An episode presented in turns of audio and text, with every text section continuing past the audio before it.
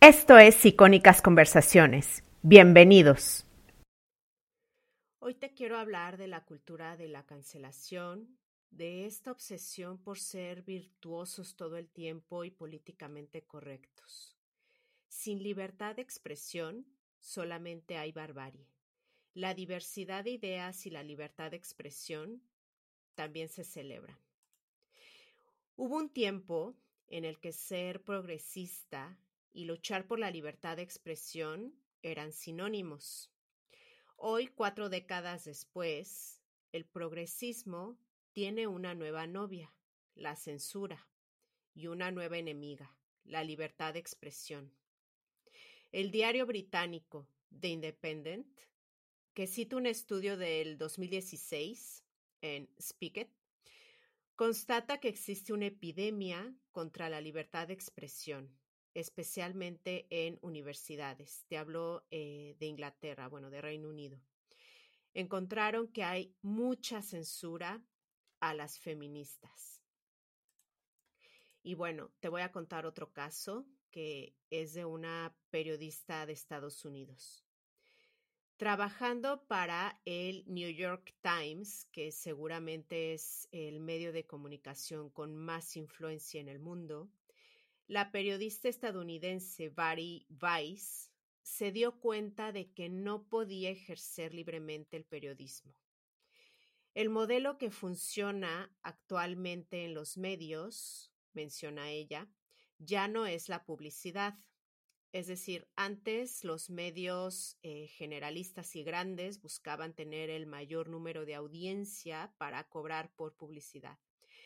Ahora yo no sé si te has fijado, pero hay muchos medios que te cobran para suscribirte y poder leer su contenido. Entonces, esto es lo que está pasando en muchos medios.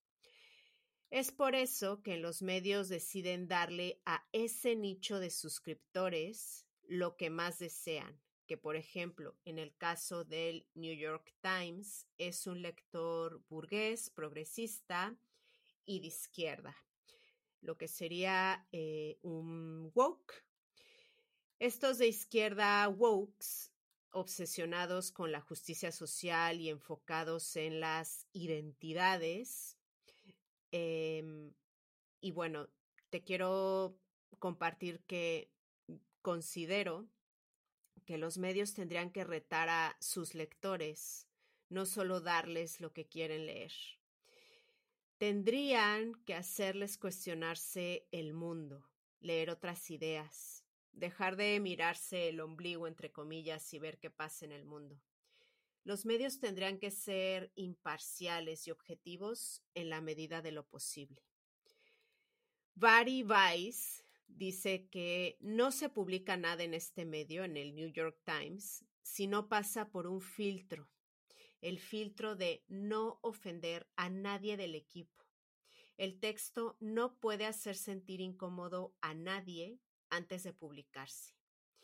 Este es el mensaje que da ella y al escucharla me comencé a interesar hacia dónde va la libertad de expresión.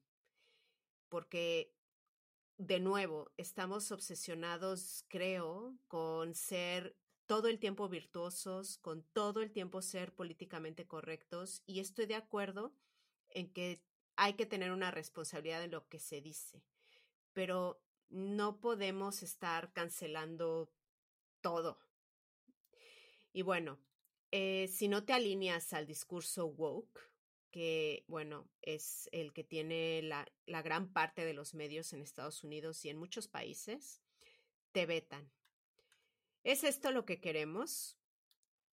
Ojo, no soy de derecha, pero tampoco me identifico con esta izquierda posmoderna, interesada solo en políticas identitarias, olvidando al que era su sujeto político, el trabajador, la clase obrera. Yo estoy por la libertad de expresión, que espero que no se pierda en Europa como se ha ido perdiendo en Estados Unidos o en países anglosajones. Espero que tampoco se pierda en países de América Latina, más de lo que ya está. Y que siempre haya un intercambio de ideas, que haya debate.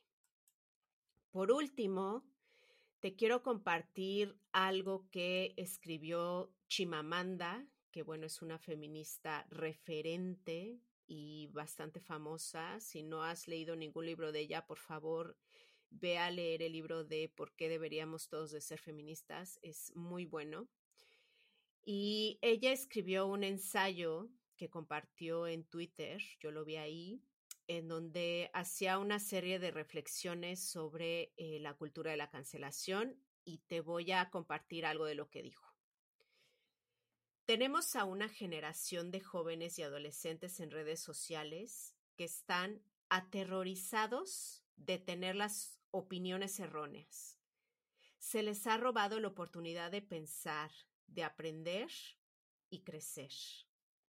Los jóvenes necesitan aprender cómo pensar y no qué pensar. He hablado con personas jóvenes que me dicen que tienen miedo a tuitear lo que sea, que leen y releen sus tweets por miedo a ser atacados por un círculo o por desconocidos. La presunción de buenas intenciones está muerta. Lo que importa no es la amabilidad, lo que importa es parecer bueno. Ya no somos seres humanos que pueden equivocarse. Somos ángeles virtuosos que empujamos al ángel virtuoso, entre comillas, en el otro. Es obsceno. Las personas te piden que te eduques sin haber leído ningún libro, sin poder defender inteligentemente sus propias posiciones ideológicas porque por educar, entre comillas, en realidad se refieren a repite como loro lo que digo, sin matices.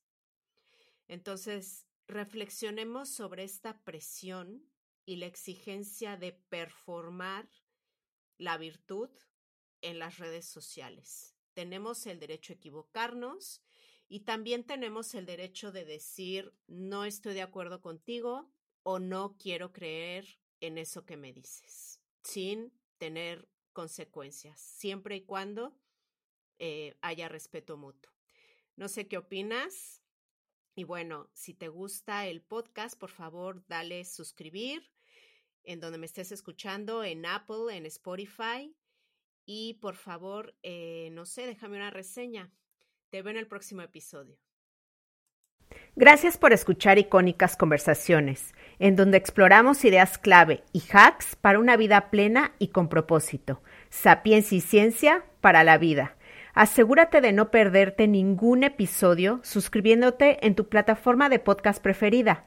Para más contenido y actualizaciones, sígueme en mis redes sociales. Me puedes encontrar como Jessica Austria. Hasta la próxima.